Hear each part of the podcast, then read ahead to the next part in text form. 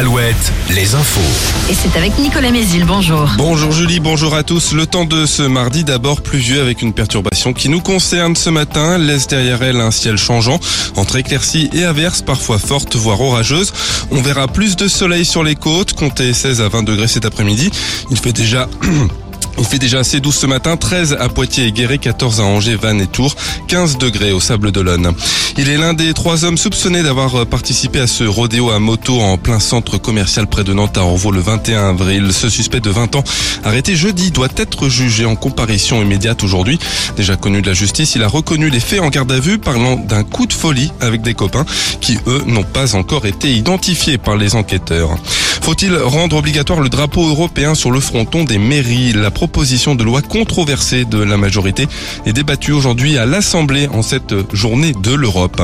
Le gouvernement présente également ce mardi son plan de lutte contre les fraudes fiscales. Les grandes lignes ont été dévoilées hier par le ministre des Comptes publics Gabriel Attal dans un entretien au Monde. Après plusieurs milliers de suppressions de postes ces dernières années, 1500 effectifs supplémentaires sont prévus d'ici 4 ans.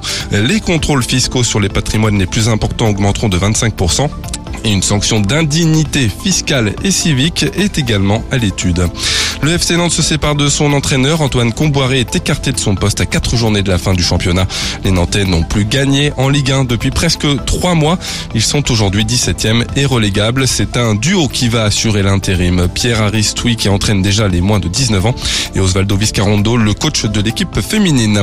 Sur la scène européenne, le début des demi-finales de la Ligue des Champions avec le premier match aller ce soir. Real Madrid-Manchester City, c'est à 21h. Et puis on joue aussi en basket la 33e journée de l'élite toujours à une victoire de valider sa qualification en playoff évolue à domicile contre le Portel.